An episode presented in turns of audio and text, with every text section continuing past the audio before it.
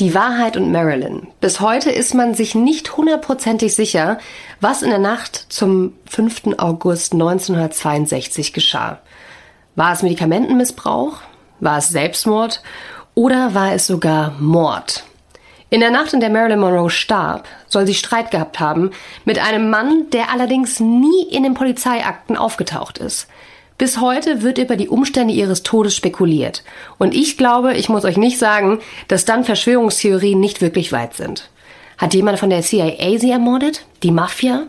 Die Geschichte hat etwas ganz Mysteriöses. Sex, Politik, die Kennedy-Brüder, die kubanische Revolution und ganz schön viele Fragezeichen.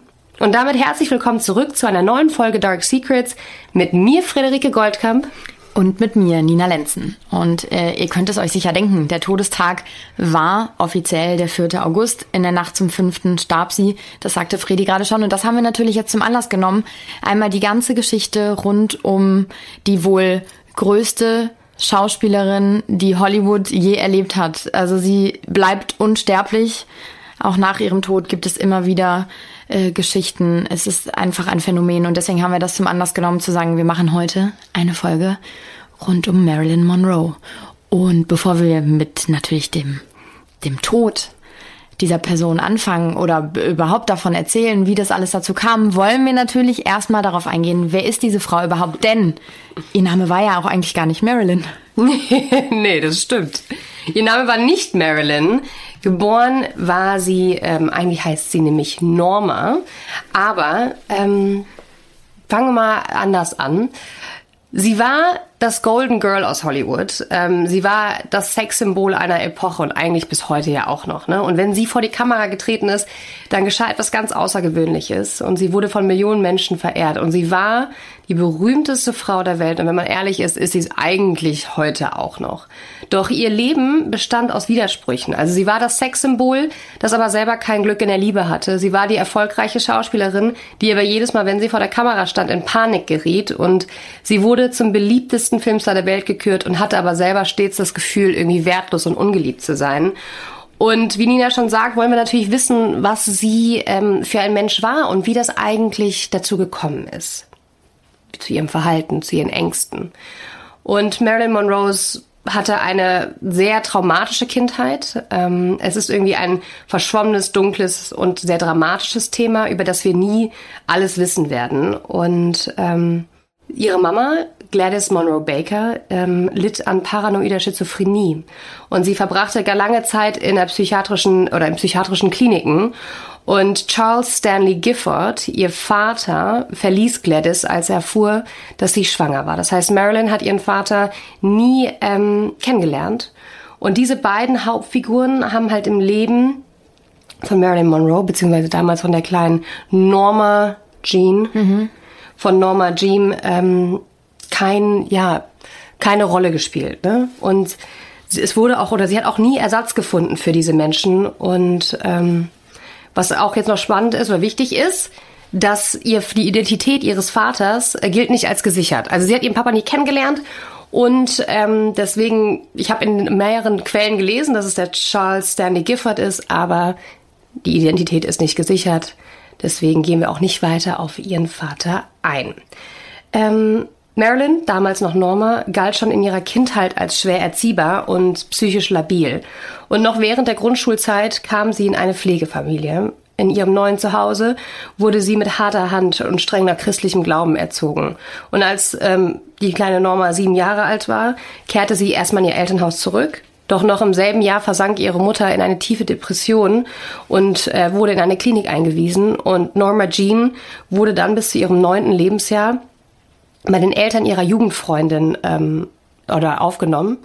Und als sie acht war, betrat ein alter Mann ihr Zimmer, verschloss die Tür und sagte, du kannst jetzt nicht mehr rausgehen. Und ähm, das war das erste Mal, dass sie sexuell missbraucht wurde.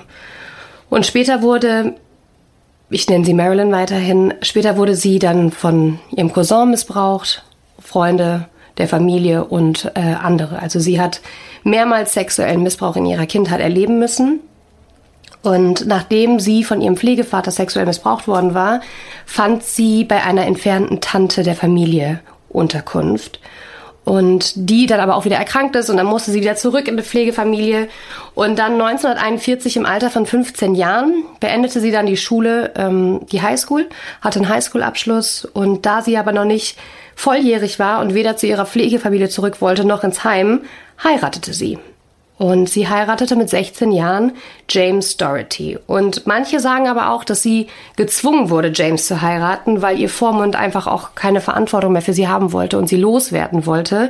Und James ähm, sollte dann die Verantwortung für Marilyn übernehmen. Dabei war er eigentlich gar nicht sehr viel älter als sie, als sie geheiratet haben. Und ich finde, man kann ihre Kindheit so beschreiben. Ähm, es war eine traurige und holprige Fahrt zwischen Waisenhäusern und Familienfreunden. Sie fanden nie äh, Stabilität oder eine, ja, Liebe und Zuflucht. Das hat sie einfach als Kind nie erfahren. Und sie hatte einfach keinen Schutz und hatte nicht die Möglichkeit, Bindung aufzubauen, weil sie eigentlich immer rumgeschoben worden ist und ähm, kein Zuhause hatte und ihre Mutter durch ihre Erkrankung einfach nicht für Marilyn da sein konnte.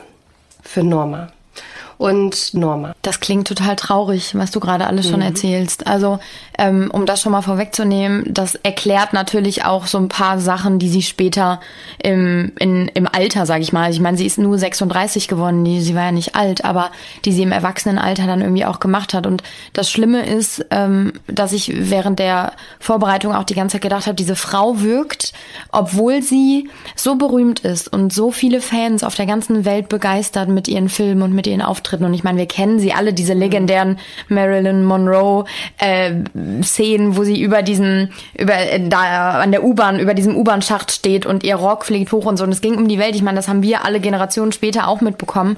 Und äh, trotzdem wirkte sie immer so ein bisschen melancholisch. Ja, total. Ne? So sehr ähm, nachdenklich, sehr in sich gekehrt und äh, da, das ist wieder dieses klassische Phänomen.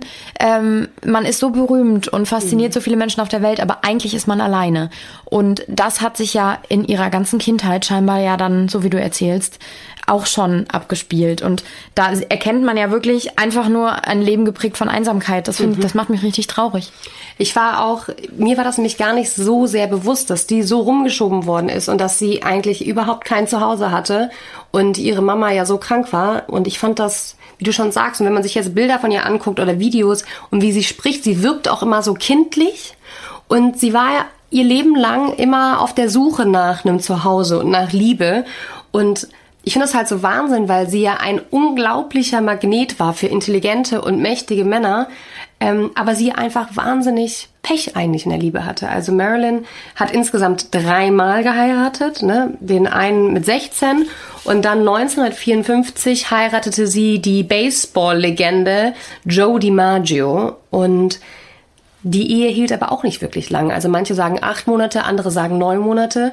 Und dann äh, war da auch schon wieder Schluss und nur zwei. Der soll sie auch geschlagen haben, ne? Sorry, wenn ich so reingrätsche. Ja. ja, das habe ich gehört. Ähm, aber das weiß man halt nicht, weil das dann spezielle oder verschiedene Augenzeugen berichten, äh, wenn die dann zusammen irgendwie unterwegs waren und im Hotelzimmer, ähm, dass ihre Make-up-Artistin von damals dann auch erzählt hatte, sie mussten die blauen Flecken, die vor ähm, hauptsächlich auf der Schulter und so waren, mussten sie ähm, mussten sie überschminken denken. Und deswegen vermutet man, dass er da eben handgreiflich geworden ist. Ob es jetzt so war, weil ihm passte das scheinbar nicht, dass, dass sie auf dieser ganzen Welt von allen Männern irgendwie so, mhm. ähm, so ja, verehrt wurde ja im Prinzip. Und zu der Zeit von der Szene, von der ich eben gesprochen habe, hier über diesem U-Bahn-Schacht, da war sie, zu dieser Zeit war sie noch mit ihm verheiratet. Und er war wohl mit am Set und fand das überhaupt nicht lustig, dass alle Männer und alle Schaulustigen irgendwie drumherum standen und jeder quasi ihren Schlüpper sehen konnte, was ja eigentlich nichts Schlimmes ist. Ja. Aber damals natürlich klar, es war eine andere Zeit. Und äh, ich glaube, dass deren ähm, Ehe nicht so wirklich harmonisch lief, was ja auch wieder sehr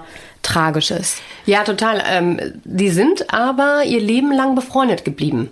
Also tatsächlich ähm, haben die danach auch noch Kontakt gehalten und er war einer der wenigen Menschen, den sie äh, an sich rangelassen hat, auch ihr Leben lang, weil man sagt auch zum Beispiel über Marilyn, dass sie ähm, ja keine wirklichen Bindungen aufgebaut hat zu Leuten und dass sie immer weitergezogen ist. Also sie, wenn du ihr geholfen hast mit ihrer Karriere und sie halt dann auch weiterkam, dann war sie ganz intensiv und ganz nah und ganz eng und dann ist sie aber auch wirklich wieder weitergezogen und hat auch nicht mehr zurückgeblickt. Ähm, und das merkt man nämlich auch so, finde ich. Also sie hat den äh, Joe DiMaggio geheiratet 1954 Und nur zwei Jahre später trifft sie oder beziehungsweise heiratet sie ihren Ehemann Nummer drei, Schriftsteller Arthur Miller. Und ähm, mit ihm war sie auch am längsten zusammen. Die haben auch zusammen gearbeitet. Also der Arthur Miller war ein ganz berühmter Dramatiker und ähm, Schriftsteller für Filme. Und die haben auch zum Beispiel ihre letzte Rolle, The Misfits, 1961, wurde von ihm ähm, geschrieben. Und nur eine Woche vor der Premiere des Films ließen die beiden sich scheiden. Und auch bei den beiden ist halt leider, ähm, obwohl die länger verheiratet waren, ähm, waren die beiden sehr, sehr, sehr unterschiedlich. Und die ähm, Ehe war alles andere als einfach. Also am Anfang hat Marilyn gedacht, dass sie da endlich mit Arthur irgendwie die Liebe gefunden hat, das Gefühl von Sicherheit. Also sie hat ihn vergöttert, total vergöttert. Und sie hat auch mal gesagt, das ist das erste Mal, dass ich wirklich verliebt bin.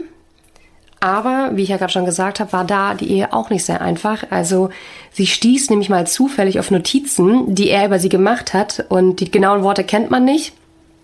Aber sie hat wohl Freunden berichtet, dass in diesen Notizen drin stand, dass er von ihrer Ehe enttäuscht ist und Monroe manchmal einfach nur peinlich findet.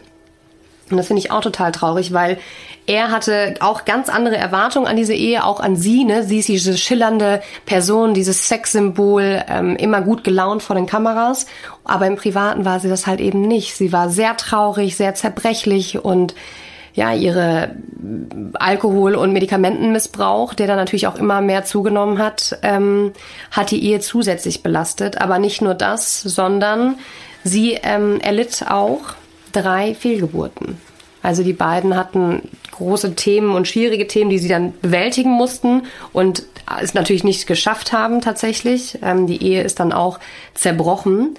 Und was ich so krass finde, ist, dass ich habe mal nach, also man kann, ich habe mal versucht rauszufinden, wann sie angefangen hat mit den Drogen und dem Alkohol. Und das lässt sich nicht genau festlegen, aber die Studios, und wusstest du das, die Fernseh äh, Fernsehstudios und die Filmstudios, die durften früher Drogen rausgeben. Ne? Mhm. Die haben dann ihre Stars, die haben denen Aufputschmittel gegeben, damit die halt weiter performen, äh, performen und aktiv sind. Und Marilyn war halt irgendwann so, dass sie halt nachts nicht mehr schlafen konnte, also hat sie sich Schlaftabletten reingeschmissen mit Champagner und am nächsten Morgen kam sie halt gar nicht mehr aus dem Bett und brauchte dann Aufputschmittel. Ja, diese Upper and Downer quasi, ne? Also das, was so diese Gegensätze, die, ja. die dich dann performen lassen und dann aber auch am Ende wieder entspannen lassen quasi. Ja. Und das ist echt, ähm, wenn man sich das so überlegt, wahnsinnig, wahnsinnig traurig. Also es ist wieder dieses, ne, nach vorne hin scheint es das super schillerndste Leben zu sein. Aber wenn die Kameras aus sind, das Licht weg ist, dann ist das eine sehr traurige, allein Frau, die Probleme hatte mit Schlaftabletten und mit Alkohol und die einfach vergeblich nach Liebe gesucht hat und nach Halt gesucht hat bei ihren Ehemännern, uns einfach nicht gefunden hat. Und ihr wurde auch, oder das weiß man ja auch, zahllose Affären nachgesagt. Und darunter auch, und dann wird es nämlich auch, finde ich, richtig, richtig spannend, der damalige US-Präsident John F. Kennedy und mit seinem Bruder Robert. Ich habe immer gedacht, sie hätte nur was mit einem der Kennedys gehabt, aber sie hatte ja tatsächlich was mit den Brüdern. Und ich finde, Niemand kann die Schattenseiten des Ruhms irgendwie besser oder kennt sie, kannte sie besser als sie äh, mit ihren ganzen unerfüllten Liebschaften und Selbstzweifel und Drogenkonsum und diesen Fehlgeburten und gescheiterten Ehen und dass sie trotz all der Bestätigung, die sie von außen bekommen hat, mit ihren Filmen und von ihren Fans, sie immer das Gefühl hatte, nicht geliebt zu werden. Und das spiegelt sich natürlich auch in ihrer Karriere wieder. Ähm, sie ist natürlich, das wissen wir ja alle, ne, durch die Decke gegangen, aber so ab 1960, 1961 fing das ganz schön an zu bröckeln, weil da nämlich auch ähm, die Filmstudios, ihr Arbeitgeber, sie damals rausgeschmissen hat, weil die gesagt haben, du bist zu unzuverlässig. Also sie haben sie erstmal schön drogenabhängig gemacht mhm. und haben dann sie fallen gelassen, weil sie einfach nicht mehr ähm, tragbar quasi war, ne? Nicht mehr tragbar war. Ja, die soll immer zu spät gekommen sein zu den Dreharbeiten, ähm, sichtlich neben sich gestanden haben, war irgendwie nicht mehr so wie vorher, wirkte abwesend und das ist natürlich irgendwie, wenn man sich das vorstellt, so ein Teufelskreis. Ne? Also A, wie Fredi schon äh, erzählt hat, die, die haben sie unter Drogen gesetzt, um, um damit sie sich dann am Ende des Tages irgendwie wieder selber beruhigen musste mit Schlafmitteln. Plus, dann wird der Druck natürlich auch immer größer. Die ganze Welt schaut irgendwie zu. Sie war dann auch eine Zeit lang in der Klinik, äh, was aber schwierig war, weil die ganze Welt natürlich an dem Tag, wo sie rausgekommen ist, stand die Presse vor der Tür und hat alles irgendwie begleitet. Und es gibt Aufnahmen von damals, da wirkt sie auch total abwesend einfach, ne? Also sie kommt da raus und alle belagern sie direkt so und sie sagt dann auch was in die Kamera, aber es ist so, als wäre sie nicht da. Mhm. Und ähm, da bekommt man schon irgendwie so einen ganz guten Eindruck, dass, dass sie einfach irgendwie äh, so richtig neben sich stand. Und ja, so, das war dann auch im Prinzip eigentlich so der Knackpunkt. Und da, wo du sagst, es wird spannend, es wird zugleich aber auch dann ähm, sehr verwirrend teilweise, weil ähm, es gibt verschiedene Quellen, die sagen, in der Zeit, wo es so bergab ging mit ihr, wo sie sich dann von Arthur Miller hat scheiden lassen oder die Ehe halt eben in die Brüche ging, dann soll sie die Kennedys kennengelernt haben. Es gibt aber auch Quellen, die sagen, sie hätte JFK zumindest schon in, seit den 50ern gekannt. Aber Fakt ist, dass sie ähm, die beiden Brüder kannte. Und zwar über einen gemeinsamen Freund, der wiederum der Schwager der Kennedys ist. Ähm, der ist mit der Frau, ähm, also seine Frau ist die Schwester der Frau von JFK gewesen. Und darüber waren die halt ne, alle mhm. Familie verschwägert. Und ähm, der Name ist Lawford. Der kommt auch heute noch öfters vor, deswegen ähm, speichert ihn euch ab. Ich versuche jetzt nicht so viele Namen mit in ins Rennen zu werfen, weil das wird wirklich, wirklich etwas wirr. Ähm, und ähm, ja, das kann man schon mal vor, vorweg sagen. Also die, die kannten sich und sie soll auch wirklich tatsächlich eine Affäre mit beiden gehabt haben, mit den beiden Brüdern. Es gab wohl immer legendäre Partys im Strandhaus von diesem Lawford und äh, da ging es wohl heiß her. Also da wurden aber auch Frauen hin und her geschoben und Männer touchten die Frauen einfach an und ja, so. man weiß ja auch zum Beispiel über John F. Kennedy, der war ja ein richtig schlimmer Finger. Der hatte ja alles flachgelegt, was nicht bei drei auf dem Baum war. Und die Jackie Kennedy, die hat wirklich da einiges aushalten müssen ähm, JFK hatte Prostituierte im Weißen Haus, der hatte mehrere Frauen gleichzeitig. Also das ist äh, Wahnsinn. Wahnsinn. Ist äh, heutzutage eigentlich gar nicht mehr vorstellbar, dass der äh, Präsident aus Amerika alles, äh, ja, so ein richtiger Playboy. Er war ein richtiger Playboy. Der hat das ja von seinem Vater schon so ein bisschen mit in die Wiege gelegt bekommen, ne? Ich, wie hieß er? Joe. Joe Kennedy, der muss auch richtig krass gewesen sein und schon seinen ganzen Kids oder seinen Jungs damals gesagt haben, so, ey, so nach dem Motto, nehmt euch, was ihr kriegen könnt. So. Ich meine, das war natürlich auch die Zeit, ne? Also das mhm. ist ja, heutzutage ist es ja gefühlt gar nicht mehr denkbar oder es würde direkt einen riesen Aufschrei geben. Und damals war das irgendwie traurigerweise irgendwie, ja, fast schon normal. Ich, ja, ich, es war so, das war, das war die Zeit, ähm, wenn man sich auch die Bilder anguckt, es war dieses Gold, diese goldene Hollywood-Zeit, wo alle dachten, ne, der Nachkriegszeit, der Krieg ist vorbei und es hat sich so viel getan. Ich meine, das ist auch die Zeit von Martin Luther King und Jackie, die war ja auch eine oder eine absolute Stilikone und die hatten, glaube ich, die hatten das Gefühl, die Menschen, alles ist möglich. Und vor allem die Rolle der Frau war zu der Zeit einfach ganz, ja, die waren total, ähm, die wurden versext. Mir fällt andere, kein anderes Wort dazu ein. Also, dass auch dann, wenn sie zum Beispiel anmoderiert worden ist, Marilyn Monroe, wurde immer gesagt, ach, das ist so eine richtig schöne. Und auch bei den Castings, dann mussten die Frauen immer für die Filme, weißt du, im Badanzug. Und es war sehr ähm, die wurden sehr, sehr auf ihren Körper und auf ihr Aussehen reduziert damals von den Männern. Schlimm. Also da bin ich froh. Als ich so die alten Aufnahmen gesehen habe, habe ich noch gedacht, okay, irgendwie eine geile Zeit. Ich glaube auch damals so in Hollywood bestimmt total neu und aufregend alles, aber wenn du da als Frau so objektis objektisiert, ist das ein Wort, was man sagen kann? Ihr wisst, was ich meine. ähm, so als Objekt gesehen wird, dann ist es richtig schlimm. Und ich glaube, das hat Marilyn auch sicherlich sehr zugesetzt, dass sie am Ende des Tages eigentlich immer nur dieses sexy, dieser sexy mhm. Vamp irgendwie war für alle Leute, obwohl sie das ja tief in ihrem Innern so wirklich gar nicht war. Nee, überhaupt nicht. Und sie wollte ja auch immer ernst genommen werden als ernstzunehmende Schauspielerin. Und deswegen fand sie die Ehe mit Arthur Miller auch so toll, weil sie das Gefühl hatte, er ist so, er, ist so seriös und er wird so ernst genommen für seine, für seine Arbeit und für seine Kunst. Das möchte ich auch. Ich möchte eine seriöse Schauspielerin sein und ich möchte nicht immer nur in irgendwelchen Komödien sein oder das hübsche Vamp spielen.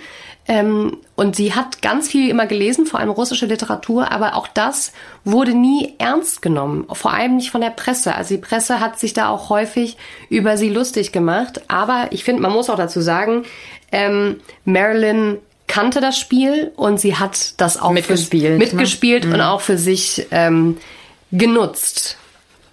Aber, und jetzt fangen wir, glaube ich, mal an, gehen wir mal jetzt ins, zum, Eingemachte. Ins, ans Eingemachte, weil, wie wir ja schon gesagt haben, ist das Ganze natürlich irgendwann gekippt. Ja, genau, so ging's los. Irgendwie, dass, dass es immer schlimmer wurde und die ganze Welt zusah, wie diese Frau einfach zerbrach. Und dann kam es zu dem zu dem Tag, der 4. August, der eigentlich äh, für Marilyn normal anfing. Also wie Friede ihm schon beschrieben hat, sie kam sehr schwer aus dem Bett morgens, eben einfach wegen dieser Schlaftabletten, die sie immer nahm.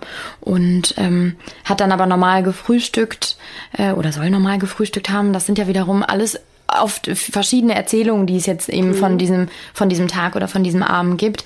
Aber es soll alles ganz normal angefangen haben. Also sie soll ähm, wie gewöhnlich Eier, Grapefruit äh, gefrühstückt haben und Kaffee dabei getrunken haben und dann lief der Tag einfach wie gewohnt. Also sie hat mehrere Telefonate getätigt, ähm, hat mit ihrem Psychiater Dr. Ralph Greenston, der wird auch sehr ähm, wichtig noch in der Geschichte, telefoniert haben der wiederum äh, eigentlich so der wichtigste oder bekannteste Psychiater Hollywoods war. Der war seit ein paar Jahren zu dem Zeitpunkt schon an ihrer Seite und eigentlich einer ihrer engsten Vertrauten. Und äh, ja, dann hat sie weiter telefoniert. Also es ist eigentlich nichts Spannendes an diesem Tag passiert. Und ab dann erzähle ich euch jetzt erstmal die offizielle Version, der, die im Polizeibericht stand. Ähm, es soll so gewesen sein, dass sie abends relativ früh ins Bett gegangen ist und äh, das Licht hat brennen lassen. Und ihre Haushälterin, Eunice Murray, die hatte sich irgendwann gewundert, weil im Haus herrschte Totenstille, aber es leuchtete immer noch Licht in ihrem Schlafzimmer. Und sie beobachtete das ein bisschen und rief dann irgendwann, weil sie sich wunderte, die Tür war verschlossen, Marilyn machte nicht auf, es brannte aber Licht, rief dann eben den Psychiater an, damit er vorbeikommt und sie gemeinsam in das Haus gehen können. Und das taten sie dann auch und dort fanden sie Marilyn tot in ihrem Bett vor. Neben ihr äh, eine ganze Reihe an Schlafmitteln und Medikamenten neben dem Bett und äh, ja, den Telefonhörer in ihrer Hand. Ein irgendwie sehr einprägendes Bild finde ich mhm. auch am Ende, wenn man so überlegt, dass sie ähm, diesen Telefonhörer vielleicht hat sie irgendwie noch versucht, mit jemand zu telefonieren, Hilfe zu holen, aber es war halt immer dieses, sie war dann doch wieder alleine, ne? Ja, das war nämlich auch mein Gedanke, so das fand ich mich auch ganz tragisch an diesem Bild. Sie liegt nackt im Bett, tot und hat den Telefonhörer in der Hand. Und war mein erster Gedanke auch, wen hat sie versucht anzurufen? Hat sie versucht, ja, sich Hilfe zu holen? Ähm, hat sie irgendjemanden nicht erreicht? Hat sie vielleicht mit jemandem gesprochen? Hatte sie dann irgendwie Streit mit jemandem, der sie dann ähm, sozusagen zu diesem Punkt gebracht hat des Medikamentenmissbrauchs? Ja, auf jeden Fall ganz, ganz tragisch alles. Ähm, die Welt guckte natürlich zu. Das war das Ereignis. Ne? Also die Presse war natürlich, sobald die davon Wind bekommen hatten, waren sie da vor ihrem Haus in, in Brentwood, Los Angeles. Und äh, dann ging es eben los. Aber das, was ich euch jetzt gerade erzählt hatte, war der Anfang der, des offiziellen Polizeiberichts und so sagte man dann relativ schnell, okay, man sah diese Medikamente neben ihr, man hatte auch schon mitbekommen, dass sie so in den Tagen vor ihrem Tod gab sie nochmal ihr letztes Interview, in dem sie auch sprach ähm, darüber, dass die Schauspielerei sehr viel Druck auf sie ausübt. Und dann war natürlich relativ schnell diese These klar und gefestigt, okay, das war Selbstmord. Die Frau hat einfach Medikamente geschluckt und ist gestorben. So, und da kommen wir dann eigentlich auch schon zu dem Punkt, dass es rund um ihren Tod so viele verschiedene Geschichten Menschen, die aussagen, Menschen, die am Anfang ausgesagt haben, dann später nicht und andersrum. Ähm, Leute, die gar nicht auf der Bildfläche waren, auf einmal kamen sie dann doch Jahre später. Also es gibt so, so, so, so, so viele verschiedene Ansatzpunkte und Geschichten und aber natürlich auch Verschwörungstheorien. Die dürfen hier natürlich auch nicht fehlen. Und ich habe mal versucht, mich so ein bisschen da so durchzukämpfen, weil es war teilweise echt verwirrend. Ähm, und habe die so ein bisschen runtergeschrieben. Also es gibt natürlich klar, die erste These ist einfach ganz schlicht und ergreifend Selbstmord. Es gab natürlich ja auch viele Auslöser für diesen Gedanken. Ne? Also alleine ihre schwere Kindheit, von der die Fredi eben schon erzählt hat, dieser Druck, der, der, der dieses Business, was irgendwie auf sie ausgeübt wurde, dann natürlich diese Tabletten, die neben ihrem Bett gefunden wurden, diese ähm, nicht geglückten Ehen, die ihr sicherlich zugesetzt haben, die Fehlgeburten, ähm, ihre Depression und auch ihre Todessehnsucht war ja irgendwo bekannt und sie hatte auch ganz oft in, in, in ihren Notizen irgendwie sowas geschrieben wie, ähm, ja, irgendwie suizidale Gedanken. Jedenfalls mhm. hat man mhm. die danach so ausgelegt. Ne? Also zum Beispiel gibt es ein Zitat von ihr, da schreibt sie, ich glaube, ich bin tief einsam. Ich sehe mich jetzt im Spiegel, die Stirn gerunzelt. Wenn ich mich vorbeuge, werde ich sehen, was ich nicht sehen will. Anspannung, Traurigkeit, Enttäuschung. Meine Augen stumpf, die Wangen rot vor Äderchen, die aussehen wie Flüsse auf Landkarten. Haare wie Schlangen. Der Mund macht mich noch trauriger zu meinen toten Augen. Und das ist natürlich sehr poetisch irgendwo. Voll. Aber auch tief traurig. Ja, es ist total traurig. Und ich meine, ich kann es auch nachvollziehen, dass sie mit der Kindheit, die sie hatte, dass sie zerbrechlich ist und instabil und dann auch irgendwie an einer chronischen Depression leidet. Also das ist ja total nachvollziehbar. Deswegen finde ich auch eigentlich, habe ich lange auch nicht hinterfragt. Die, ich habe auch mal gedacht, das wäre Selbstmord gewesen. Und ich habe es nicht hinterfragt, aber jetzt schon. Mhm. Weil durch die Recherche, was da alles rausgekommen ist und ähm, ja, Nina macht einfach mal weiter, mhm. weil, ähm, wie du schon sagtest, es gibt ganz viele Theorien um ihren Tod herum und es wird, äh, es wird düster. Die zweite Theorie, äh, die ich mir aufgeschrieben habe, war, dass äh, viele Stimmen irgendwo sagten, die Ärzte hätten Schuld. Also sowohl ihr Psychiater, Dr. Greenson, der ihr nämlich ähm, ein Schlafmittel Chloralhydrat, ich weiß nicht, ob ich es richtig ausspreche, gegeben haben soll, das wiederum alleine nicht tödlich ist, aber in Kombination mit dem anderen Medikament, was sie schon genommen hatte an dem Abend wohl, ähm, gibt das eben eine tödliche Kombination. Und ähm, da ist aber so ein bisschen komisch, dass eben bei der Autopsie die Medikamente zwar in ihrem Blut gefunden wurden, aber nicht in ihrem Magen. Und das wiederum spricht dafür, dass ihr das auf eine andere Art und Weise und nicht eben über normales Tablettenschlucken eingeführt worden sein muss. Ja. Aber hat man denn irgendwelche Einstiche an ihrem Körper gefunden? Also das klingt ja so, als hätte, hätte sich das ja spritzen müssen. Ja, aber nein, nicht unbedingt. Es gibt Thesen, die sagen, dass ähm, dieses Chlor, Chloralhydrat über, ja, wie so eine Art, ich habe den Begriff dafür vergessen, aber es gibt einen ähm, speziellen Fachbegriff, das wiederum ähm, rektal eingeführt wird. Also wie so ein kleiner Trichter im Prinzip. Und man sagt, dass dieser Arzt halt eben dieses Chloralhydrat aufgeweicht haben soll und dann flüssig hinten rein geführt damit haben sie schlafen kann. Genau, damit sie sich beruhigt quasi, damit, wie auch immer, ob er das absichtlich getan hat in dem Moment oder ob es dann vorsätzlich war, äh, ist ja das gleiche, oder halt eben aus, aus Versehen, weil er nicht wusste, dass sie schon mhm. was anderes genommen hatte.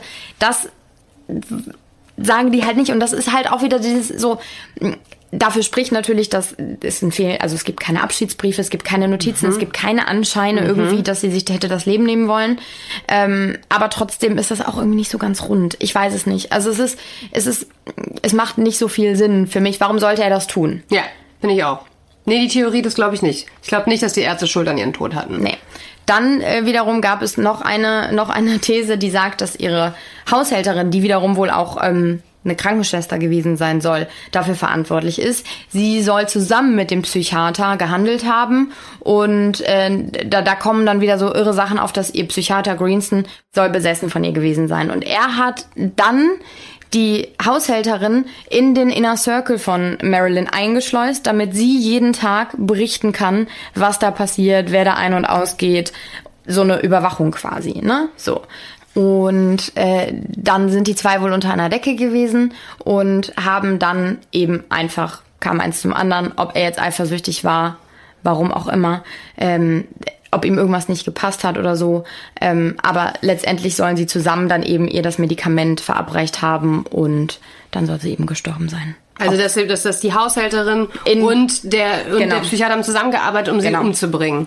Genau. Ob es absichtlich war, ob sie ihr nur helfen wollten. Auch das sagt diese These wieder nicht, aber das ist im Prinzip wie These 2, nur dass mhm. eben die Haushälterin noch mit ihm unter der Decke steckt. Also es ist alles total abstrus und du guckst mich auch gerade schon völlig ja. irritiert an und so war auch mein Blick die ganze Zeit, während ich mir das runtergeschrieben habe, weil ich es alles irgendwie so ganz, ganz, ganz, ganz komisch finde. Es gibt dann Aussagen, die später getätigt wurden, dass, ähm, dass die Haushälterin um 4.25 Uhr, als die Polizei nämlich am Tatort eintraf, Wäsche gewaschen haben soll, und zwar die Bettwäsche. Das ist auch komisch, ne? Das hatte ich nämlich auch ge gelesen und beziehungsweise es gibt ähm, bei der ZDF hat eine ganz tolle Doku, die werden wir euch auch verlinken, wo der ähm, Polizeiermittler spricht und er hat 1992 auch gesagt, er kommt da an und die Haushälterin hatten, die hat die ja gefunden und hatte so eine ganz, der war so, die war so ganz ruhig, so komisch ruhig, als er da mit ihr gesprochen hat. Also vielleicht steckt sie ja irgendwie doch da mit drin.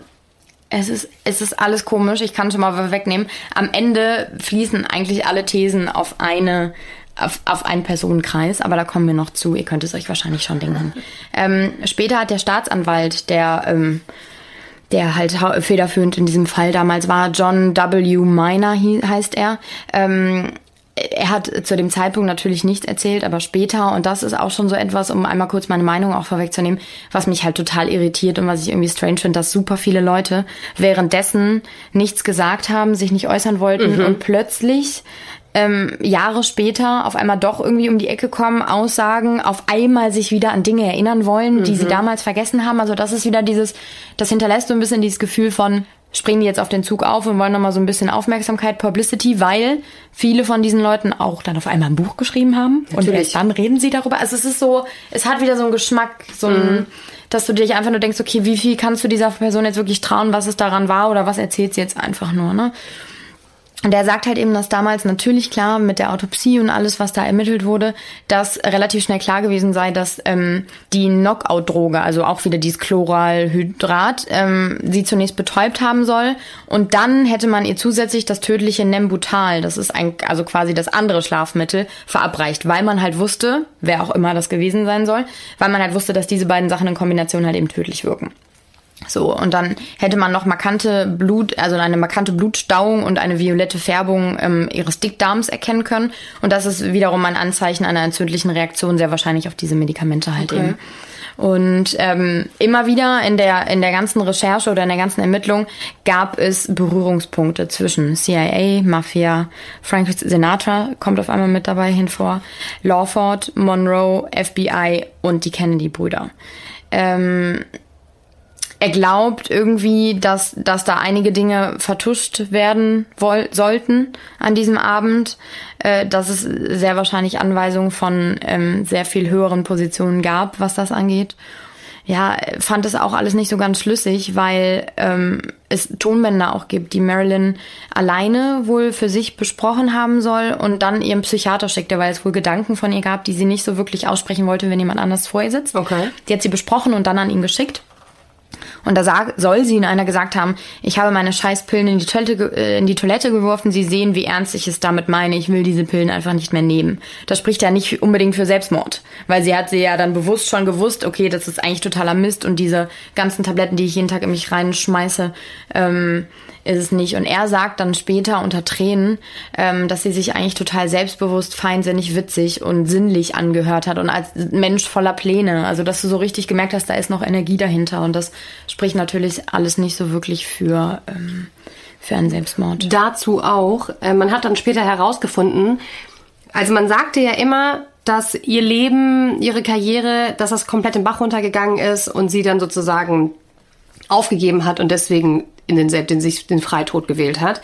Aber man hat später herausgefunden, dass das gar nicht stimmte, dass sie ein krasses Angebot bekommen hatte ähm, von Fox, glaube ich, dass sie die wieder zurückhaben wollten und die wollten ihr Unmengen an Kohle zahlen und äh, sie sollte nach Las Vegas eine Show bekommen. Also es war eigentlich auf hat ja, es war wieder auf dem aufsteigenden Ast und sie hatte Zukunftspläne und sie hat auch mal gesagt, ich freue mich auf die Zukunft, weil ich habe wieder eine Zukunft. Also sie war eigentlich, gab es wieder, es gab Gründe, um weiterzumachen. Ja, eben. Und deswegen glaube ich persönlich, und das sage ich euch jetzt auch schon mal, ich glaube ja nicht an den Selbstmord. Ich bin davon überzeugt, dass Marilyn Monroe ermordet wurde, weil etwas vertuscht werden sollte. Ja, richtig. Und das sagt, also so durch, durch die Recherche hindurch ist das auch eigentlich so das Haupt, die, die Hauptbegründung, die irgendwie jeder nennt, ne? Denn ähm, um jetzt jetzt kommen wir eigentlich zu dem größten Punkt, ähm, wann, wann immer man natürlich von dieser Frau sprach und auch spricht, es fällt immer wieder der Name Kennedy, immer immer wieder. Und die Gerüchte wurden lauter und lauter damals als 1986 äh, die BBC eine Doku ähm, da zu ihrem Tod gemacht hat und eben die Theorie publik machte dann, dass ähm, Marilyn eben die Affäre mit JFK als auch mit Robert er wurde immer Bobby genannt. Ich werde ihn dann jetzt auch für die, für die Einfachheit Bobby weiter nennen. Mit beiden eine Affäre gehabt haben soll. Und ähm, das ist natürlich durchaus problematisch gewesen, sowohl ähm, JFK, der eben der Präsident der Vereinigten Staaten war und äh, verheiratet war und jeder kannte ihn und wusste das, und äh, auch Bobby, der ähm, verheiratet war und auch Kinder mit seiner Ehefrau hatte. Und er soll ihr sogar wohl die Ehe versprochen haben, also Marilyn, verlor dann aber auch irgendwann das Interesse. Und äh, es ist immer wieder die Rede von einem roten Tagebuch von Marilyn. Da muss man direkt dazu sagen, ob es dieses Tagebuch jemals gab, konnte nicht bestätigt werden, weil niemand hat dieses Tagebuch je gesehen. Aber in sehr, sehr vielen verschiedenen Quellen und Theorien und auch Aussagen von Leuten ist immer wieder die Rede von diesem roten Tagebuch. Und in dieses Tagebuch soll sie auch Dinge natürlich reingeschrieben haben, die ihr widerfahren sind, sowohl von den Affären von den Kennedys als auch Geheimnisse, natürlich politische Geheimnisse, die sie zwangsläufig dann irgendwie über die beiden erfahren haben muss. Und ähm, als Bobby die Affäre beenden wollte, ähm, das war dann auch an, der, an dem Abend äh, vom 4. August, dass es zum Streit gekommen sein soll, ähm, hat Marilyn gedroht, alle Geheimnisse auszuplaudern, die sie irgendwie weiß und natürlich auch von der Affäre zu berichten.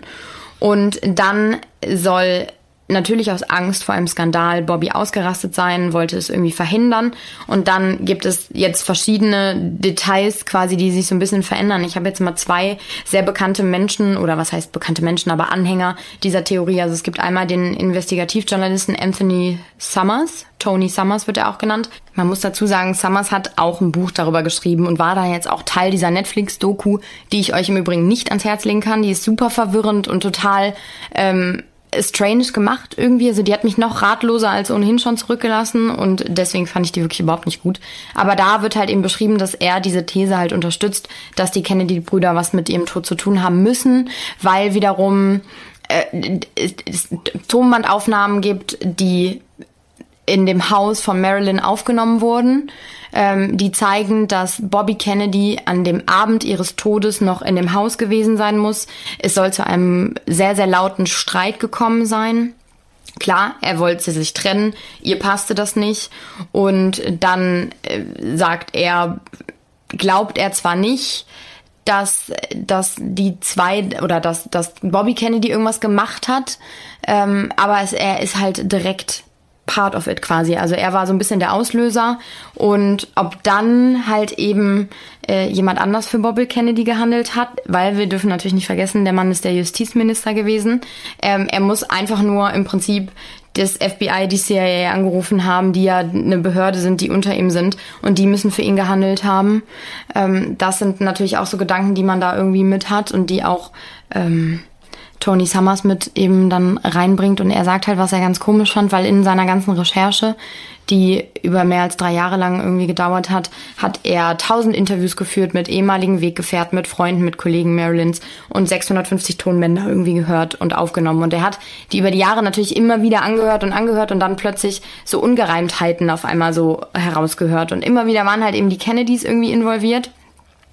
Er ist zu keiner äh, endgültigen These gekommen, jetzt so nach dem Motto, die haben die umgebracht. Er sagt aber, was er glaubt, die haben was damit zu tun gehabt und es soll irgendwas vertuscht worden sein. Vermutlich halt eben die Affäre plus halt eben die, ähm, die, diese ganzen politischen Geheimnisse, die Marilyn ja auch wusste. Und dann, und das wird nämlich jetzt total abstrus und das ist auch in dieser Netflix-Doku, was ich überhaupt nicht cool fand, aber trotzdem, es kommt auch in mehreren anderen Quellen noch vor, ähm, dass sie auch Kontakt zu Kommunisten gehabt haben soll. Und wir natürlich, klar, wir befinden befinden uns in den 1960ern.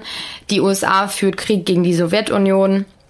Kalter Krieg, pipapo, ich muss jetzt hier keine, weil ich auch wirklich kein Geschichtsass bin, deswegen lasse ich das lieber. Aber ähm, Marilyn soll ähm, eben Kontakt im Prinzip zu den Feinden Amerikas gehabt haben. Und äh, auch so sagt man, ihr Ex-Mann Miller soll auch ein Kommunist gewesen sein. Und äh, es gibt wohl eine ganze FBI-Akte FBI zu ihr auch, wo man sie eben schon beobachtete wegen genau dieser Geschichten. Sie soll kurz vor ihrem Tod in Mexiko Urlaub gemacht haben. Da sollen auch Kommunisten mit dabei gewesen sein. Und äh, ja, es war bekannt, dass Marilyn halt eben auch gerne einfach mal ausplauderte, was sie so wusste. Und da befürchtete man eben, dass sie Geheimnisse über den Präsidenten, den sie vom Präsidenten selber und von seinem Bruder ähm, eben den, den Feinden halt eben sagen konnte. Es gab wohl auch kurz bevor sie starb Atomtests der Amerikaner, von denen wusste sie auch, äh, dass sie das irgendwie weitergab an, an, an die Sowjets. Das war natürlich irgendwie denen ein Dorn im Auge, könnte auch sein, dass es deswegen war und nicht nur wegen, wegen, wegen der Affäre, wobei das eigentlich so der, der plausibelste Grund ist. Ne? Warum, was ich mich immer gefragt habe, also es gibt ja diese ganzen Tonbänder, hm. ne? Warum gab es die? Wie sind die da dran gekommen? Wird also gut, dass du fragst. Ich erzähle es dir gern. Und zwar, das ist auch wieder eine These, die Mafia. Nämlich die komplette Mafia, das organisierte Verbrechen, ich habe es ja eben schon angedeutet, die führten quasi so einen internen Krieg gegen Bobby Kennedy, weil er als Justizminister natürlich gegen die irgendwie kämpfte. So, die sollen ihr ganzes Haus verwandt haben, ihre Telefonate abgehört haben. Das war wohl so professionell, dass man selbst aus einer Entfernung von acht Kilometern wirklich jedes Telefonat irgendwie glasklar hören konnte. Und äh, das machten sie natürlich, um herauszufinden, mit wem Marilyn eben Kontakt hatte. Und da vermutete man auch schon, dass eben JFK und Bobby eben Kontakt zu ihr hatten und die wollten dem quasi an den Karren pissen. Und es gab wohl auch nachweislich einmal ein Gespräch zwischen Marilyn und John F. Kennedy. Sie nannte ihn immer nur Press und man besprach halt eben da, wann sie sich das nächste Mal treffen sollten. Man hörte dann auch die tatsächlichen Besuche des Präsidenten Intimitäten der beiden, aber auch Bobby Kennedy, der öfters halt eben kam. Und ähm, ja, da vermutet man oder gibt es eine These eben, dass ähm, diese Mafia, das organisierte Verbrechen Marilyn umgebracht haben sollen äh, und dann gezielt Spuren zu den Kennedys gelegt haben, um halt eben denen den Mord anzuhängen.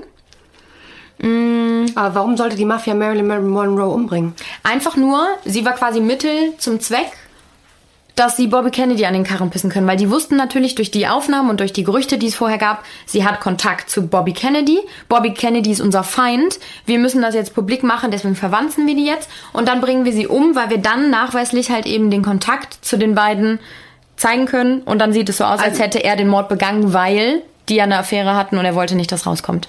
Ah, jetzt verstehe. So, und dann gibt es noch einen Herren, einen ehemaligen Polizeiermittler, der zum Zeitpunkt der Tat, damals war er 27 und arbeitete als Detektiv für organisierte Kriminalität in Los Angeles. Er heißt Mike Rothmiller. Und dieser Mike hat auch diverse Fernsehinterviews gegeben und so. Er hat auch ein Buch geschrieben. Und ähm, er hat, nachdem dieser Fall abgeschlossen war, die, einfach alles nächtelang nochmal untersucht, weil es ihn irgendwie nicht losließ. Und ähm, er gibt an, dass er dann halt auch eben einen Einblick in vertrauliche Akten bekommen haben soll. Und darin soll auch unter anderem gestanden haben, oder immer noch stehen natürlich, dass äh, Peter Lawford und Bobby Kennedy am Abend bei Marilyn gewesen sein sollen. Also das ist ja jetzt schon oft, mhm. oft irgendwie die These Also gewesen. daran ist man sich einig. Die waren Bobby, da. Bobby Kennedy war vor ihrem Tod bei ihr zu Hause. Und die haben sich gestritten. Genau. So, und er, auch er sagt, Bobby habe sich trennen wollen und Marilyn hätte ihn dann gedroht, auszupacken und äh, alles zu erzählen. Und auch das ist, sind wieder, also diese These, deswegen glaube ich die auch, kommt so oft in verschiedenen Aussagen, in verschiedenen Theorien um ihren Tod oder Mord halt eben vor. Und deswegen, ähm, es gibt auch Augenzeugen, die Bobby Kennedy da gesehen haben wollen und so. Also von daher bin ich da eigentlich der Meinung, dass das richtig ist. Bobby soll ihr dann Geld geboten haben, damit sie quasi den Mund hält und sie ist ausgeflippt. Und Lawford will dann gesehen haben, wie Bobby in der Küche stand, mit einem Glas Wasser in der Hand und einem Löffel und in diesem Glas Wasser rumrührt. Das Wasser sei sehr, sehr durchsichtig gewesen und klar, deswegen hätte er direkt irgendwie sich gewundert, was macht er da? Ähm, und dann sei Bobby mit diesem Glas zu Marilyn gegangen und habe gesagt, trink das, das wird dich beruhigen. Am Ende des Tages hat er sie quasi gezwungen oder soll er sie gezwungen haben, das zu trinken, weil Marilyn erst nicht wollte. Und ähm, es hätte dann auch noch eine handgreifliche Auseinandersetzung gegeben, weil er auch eben wieder dieses rote Tagebuch sehen wollte. Also auch da wieder dieses rote Tagebuch. Und natürlich, so wie es kommen soll, äh, Folge des Drinks ist, es ist irgendwie eine giftige Mischung und sie wirkte dann wohl sehr, sehr schnell benommen. Die Farbe soll aus ihrem Gewicht, Gesicht gewichen sein und sie regte sich dann auch relativ schnell nicht mehr. Und dann habe man all das, was da passiert ist, relativ schnell auch vertuscht. Denn ähm, als die zwei, also Lawford und Kennedy, die Tür aufmachten, standen dann schon zwei Männer in dunkler Kleidung vor der Tür und äh, hätten gewartet. Und er vermutet nachwirkend dann, dass quasi Bobby Kennedy ähm, die schon gerufen hat. Damit die halt eben aufräumen für ihn. Ne? Weil er als Justizminister kann jeden anrufen und die. Und helfen. dann haben sie sie auch drapiert und ins Bett gelegt. Genau. Genau. Weil sie lag ja Ne, die meisten werden wahrscheinlich das Bild gesehen haben, mit dem Gesicht quasi so seitlich auf dem Kissen, aber auf dem Bauch mehr oder weniger. Und da sagten auch Ermittler danach, es sah so ganz unnatürlich mhm. eigentlich aus. Und das sprach auch alles nicht dafür, dass sie die Tabletten genommen hat, weil sie so komisch da eben halt lag. Ähm, Mike, also das beruht sich alles auf die Aussage von Mike Rothmiller, der halt eben sagt, er hatte das in den Unterlagen gelesen, die ja nie veröffentlicht wurden, diese Polizeiberichte, und er selbst habe dann auch mit Lawford gesprochen das muss jetzt ungefähr 16 Jahre her sein. Und dieses Gespräch habe in einem Park stattgefunden. Und warum er damals ähm, schon nicht irgendwie an die Öffentlichkeit damit trat, war, weil er kurz nach diesem Treffen im Park, was natürlich jeder hätte mitbekommen können und wahrscheinlich auch mitbekommen hat, ähm, wurde ein Mordanschlag auf ihn verübt. Da ist er mit dem Auto nach Hause gekommen, äh, stand bei sich vor der Tür und dann wäre ein Motorradfahrer ganz schnell angerast gekommen, der dann mit einer automatischen Pistole auf ihn geschossen hat. Ähm, und das vermutet man oder sagt er, wäre halt eben ein Mordkomplott gewesen. Und da hat er sich dann gedacht, okay, ach du Scheiße, das passiert jetzt so kurz, nachdem ich ähm, mit Peter Lawford gesprochen habe und der wahrscheinlich die Wahrheit irgendwie ans Licht bringen will dass, äh, dass da jemand versucht, mich umzubringen, das kann nur in Zusammenhang irgendwie stehen. Und dann hat er halt eben die Klappe gehalten und nichts mehr darüber gesagt. Ähm, ich finde es trotzdem so ein bisschen strange, weil auf einmal schreibt er doch ein Buch und gibt Fernsehinterviews und so. Aber vielleicht sind dann. Alle Beteiligten sind halt auch einfach tot, ne? Genau. ja, ja ähm, das stimmt schon und eigentlich und äh, wahrscheinlich habt ihr es auch so ein bisschen an meinen Erzählungen mitbekommen, dass das, finde ich, so die die These ist, die am griffigsten ist, alleine wenn man sie schon wiedergibt und erzählt und wenn man mhm. sich das so vorstellt, ne? Weil mhm. ich meine, ähm, es gibt so viele Quellen, die halt eben sagen, okay, die Kennedys und Marilyn haben irgendwie eine Affäre gehabt. Alleine das reicht ja schon. Die wollen nicht, dass es rauskommt, weil sie beide verheiratet sind, Kinder haben, eine Karriere haben. Ja, vor allem die Kennedys, das ist die mächtigste Familie Amerikas, das ist der US-Präsident. Also da hing halt auch super viel dran, ne? auch in dieser ganzen Dynastie. Und die Kennedys sind auch sehr dafür bekannt, dass sie ihre Dynastie und ihre Familie um jeden Preis halt auch schützen wollen. Richtig. Also ich habe, äh, ich glaube auch äh, tatsächlich, dass Marilyn ermordet wurde, um etwas zu vertuschen. Und ich glaube, dass man Marilyn zum Schweigen gebracht hat, weil ich habe nämlich auch noch eine Theorie ähm, gelesen von dem, was an dem Abend passiert ist. Und die ist ähnlich zu der, die du gerade hattest. Und zwar, man sagte ja eigentlich, dass die, ähm, dass die Haushälterin Marilyn relativ spät am Abend erst gefunden hat. In der Theorie, die ich gelesen habe, wurde sie tatsächlich schon früher gefunden, also um 10 Uhr. Aber ich fange nochmal anders an. Und an dem Tag war Bobby Kennedy war da, die haben sich gestritten. Marilyn droht ihm, ich erzähle alles, dann fährt er weg dann um 10 Uhr kommt die Haushälterin, findet Marilyn, macht das Richtige, ruft Rettungssanitäter und ruft den Greenson an, den Psychiater. Die Rettungssanitäter erreichen aber das Haus vor dem Psychiater und finden Marilyn halt ähm, im Bett und beleben sie wieder. So, und das fand ich nämlich ganz krass, dass sie halt versucht haben, sie wiederzubeleben und es auch geschafft haben, der Rettungssanitäter, der das erzählt, der hat ein Interview gegeben und der hat auch später, Jahre später, muss man aber auch dazu sagen, ungefähr 25 Jahre später, hat der ähm, ein äh, unter Eid ist ausgesagt und mit äh, unter einem Lügendetektortest hat er das Ganze nochmal erzählt. Und er erzählt, dass sie die Marilyn wiederbelebt haben. Sie war am Atmen, sie war halt noch nicht da, ne? Aber sie waren auf dem besten Weg. So, und dann kam aber der Greenson und hat gesagt, so Leute, ich bin der Arzt, ich übernehme jetzt und hat so eine riesige äh, Spritze aus seiner Tasche geholt, so eine Herzspritze. Und der Sanitäter dachte, alles klar, der jagt ihr jetzt Adrenalin äh, in, den, in den Körper, damit sie halt wach wird. Und er ist dann halt nämlich auch, er hat die Rippen abgezählt und hat dann die Spritze ihr mitten ins Herz gejagt. Und man weiß aber nicht, was da drin war. Auf jeden Fall sagt der Sanitäter. Und dann, kurze Zeit später, sagte Greenson, ihr könnt jetzt gehen, ich werde Marilyn für tot erklären. Und er sagt so, aber die, also, ne, und er erinnert sich halt, aber die hat doch geatmet. Warum, warum ist sie denn jetzt auf einmal plötzlich tot nach diesem Eingriff? Und ähm, dann habe ich gedacht, ja gut, aber warum sollte der Greenson, der Psychiater, sie denn umbringen? Und dann habe ich erfahren, und so geht die Theorie nämlich weiter, dass die beiden eine Affäre hatten. Er war verliebt in sie. Das ist auch bewiesen. Also es gibt, er hat Jahre später einen Brief geschrieben an einen Bekannten, dass er Gefühle für sie hat, was ja nicht erlaubt ist. Und tatsächlich ist es in Amerika so, dass wenn das rausgekommen wäre, dass er mit seiner Klientin schläft, er natürlich seine Lizenz verloren hätte. Er hatte Familie, das heißt, er hätte seine Familie wahrscheinlich verloren und er hätte dafür in den Knast gehen können. Weißt du, was ich so krass finde, gerade da, wenn ich dir so zuhöre? In dieser Netflix-Doku spricht die Familie von Dr. Ja. Greenson, ne? Die Frau, also die Witwe Ja. und seine Kinder. Die sind natürlich mittlerweile schon erwachsen. Und die erzählen, dass Marilyn ähm, Tag ein, Tag aus auch bei denen zu Hause war, weil ähm, der Greenson aufgrund ihrer Popularität und Berühmtheit halt eben keine, sag ich jetzt mal, normale Behandlung mit ihr machen wollte und auch gemerkt hat, dass sie darauf gar nicht so anspringt, sondern dass er sie immer mit zu sich nach Hause genommen hat und mit seiner Familie halt eben so ein freundschaftliches Verhältnis aufgebaut Also hat. Und auch der Sohn von Dr. Greenson hat danach noch äh, Interviews gegeben und auch mit Marilyn voll oft telefoniert und so. Also irgend und das sagen die zumindest in dieser Netflix-Doku. Also kann das ja schon sein, dass sie sich, er sich in sie verliebt hat und das dann vertuschen wollte. Und war, also, ne, also ich finde, das ist auch eine sehr plausible Erklärung. Kann sein. Ähm, und dann, was ich auch krass finde, dann sind auch wieder die Kennedys mit dabei, weil es gibt dann später saßen wohl der ähm, Greenson, Bobby Kennedy und der Lawford, die saßen in einem Auto und sind viel dann in der Nacht noch sind viel zu schnell gefahren und wurden von der Polizei angehalten. Und äh, man weiß halt nicht, wo sie hingefahren sind oder woher sie kamen, aber vielleicht sind sie ja dann irgendwie dann da weggedüst oder sowas.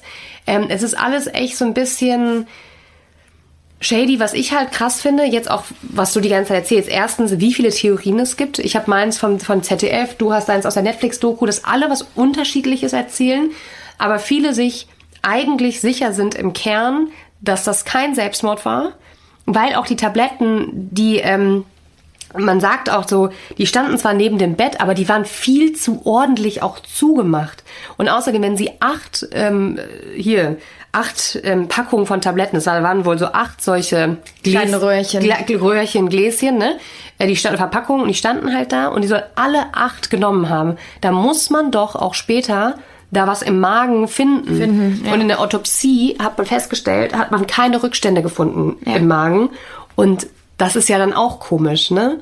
Und ich kann mir halt wirklich vorstellen, und ich glaube, dass, ähm, ja, ich glaube, sie wurde zum, zum Schweigen gebracht. Weißt du, was ich ähm, mir die ganze Zeit denke, auch wenn ich jetzt so drüber nachdenke, während wir reden, ne? Guck mal, also ähm, die Kennedys haben ja dann ihr Leben lang geleugnet, dass sie irgendwas damit zu tun gehabt haben äh, wollen und äh, auch irgendwie gesagt, dass sie zu besagter Zeit in dieser besagten Nacht oder an dem Abend überhaupt nicht in der Stadt gewesen sein sollen. Es gibt aber ähm, Unterlagen von dem Logbuch, also das ist quasi so wie der Fahrplan, sage ich jetzt mal, von von Helikoptern und Flugzeugen und der Heli von Bobby Kennedy. Ähm, das Logbuch hat man sich später angeguckt und das zeigt, dass er zwischen zwei und drei Uhr morgens ähm, zu einem Flugplatz, zu einem Flugzeug in Richtung San Francisco geflogen ist mit diesem Heli von dort aus. Ach so, ne? und er sagt ja, dass er zu dem Todeszeitpunkt schon in San Francisco war. Also war er zum Todeszeitpunkt in LA. Er wurde ja auch gesehen von den Nachbarn. Also Ja. gegenüber, da waren wohl, die haben Bridge gespielt und haben gesehen, wie Bobby Kennedy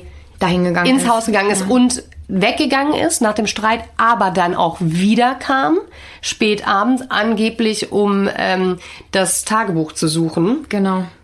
Weißt du, und guck mal, ich glaube am Ende, ähm, weil ich bin total verwirrt von all diesen verschiedenen Theorien und ich frage mich am Ende im Kern einfach nur, wie kann es sein, dass ein berühmter Mensch stirbt, scheinbar so viele verschiedene Erzählungen, Aussagen, Theorien, Menschen, die involviert waren, Menschen, die irgendwie schon um 10 Uhr abends von ihrem Tod informiert äh, geworden sind und dann aber die Uhrzeiten alle nicht miteinander. Also es gibt ja so viele verschiedene verwirrende Details und Fakten.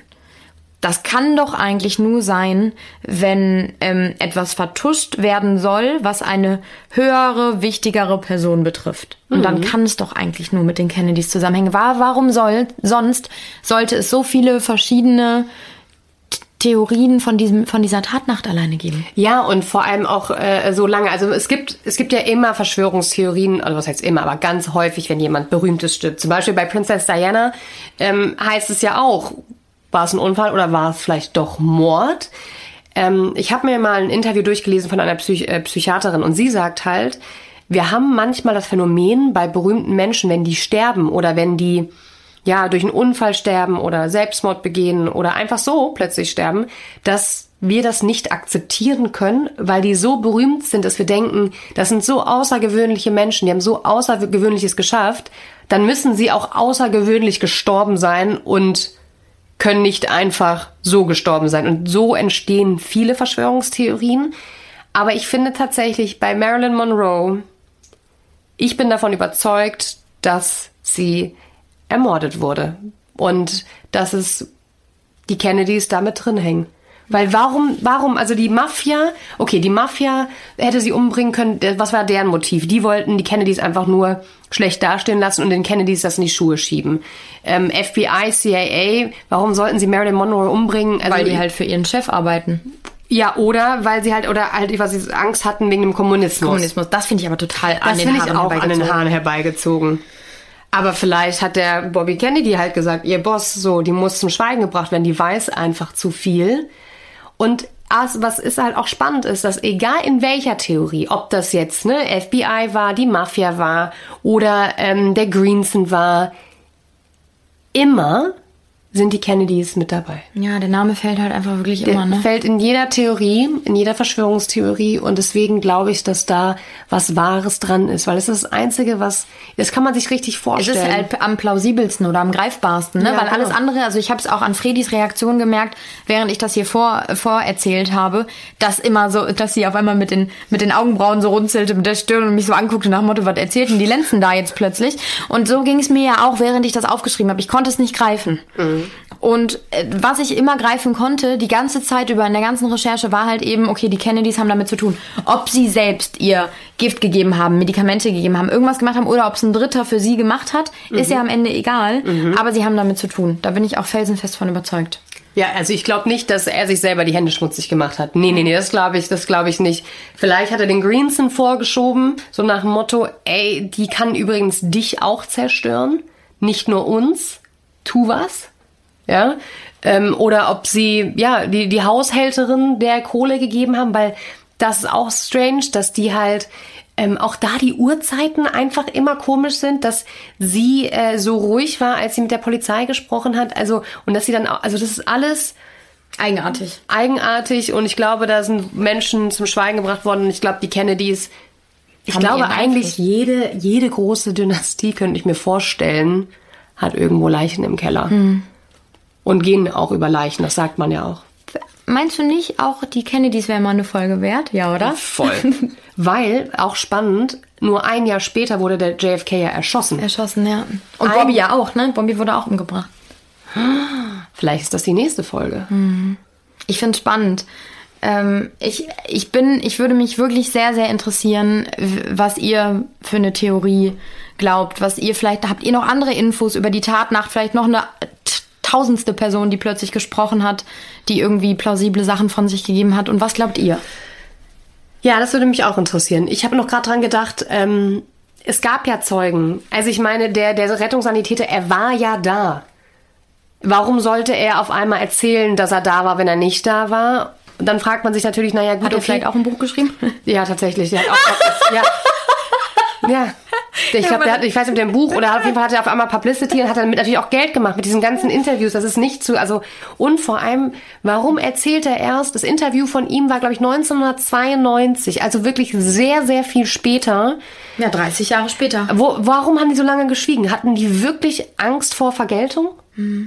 Gut, wenn die, wenn die Kennedy, Kennedys was damit zu tun hatten, wahrscheinlich, zu Lebzeiten auf jeden Fall.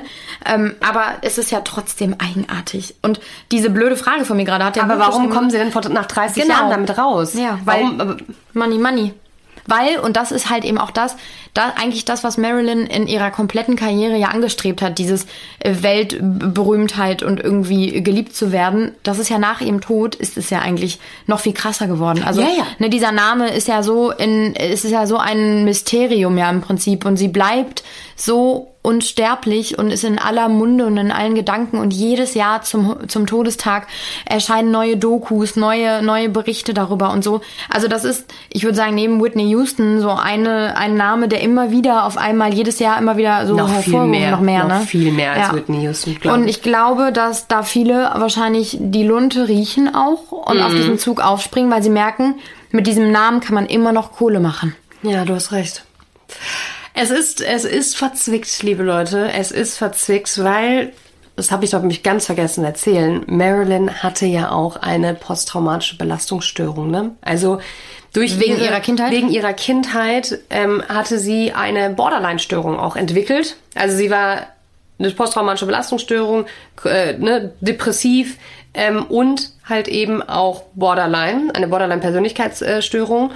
Und ähm, ich habe da mal diese Symptome äh, gegoogelt und das ist halt, man sagt, die Symptome einer Borderline-Störung sind ein Gefühl der Leere, eine gespaltene oder konfuse Persönlichkeit, extreme emotionale Sprunghaftigkeit, labile Beziehungen und Impulsivität, was ja auch sehr zutreffend ist für Marilyn. Also vielleicht war es am Ende doch alles für sie zu viel und ähm, sie hat sich dann umgebracht, selber umgebracht, aber ich glaube es nicht. Ich glaube es mm -mm. nicht.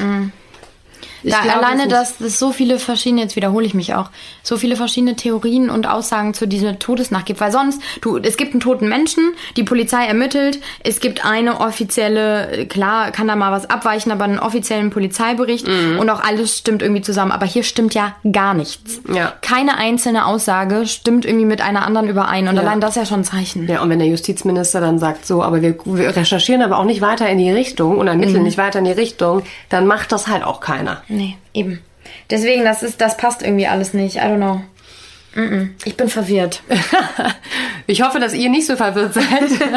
Ich hoffe, dass ihr die Folge spannend fandet. Ähm, lasst uns gerne eine Bewertung da. Schreibt uns bei Instagram Dark Secrets, der Podcast. Lasst uns wissen, was ihr glaubt. Das würde uns wahnsinnig interessieren. Was glaubt ihr? War es Mord? Wurde Marilyn Monroe ermordet? Und wenn ja, warum? Und vor allem waren es die Kennedys? Oder wer sonst? und damit äh, wünschen wir euch einen wunderschönen Resttag.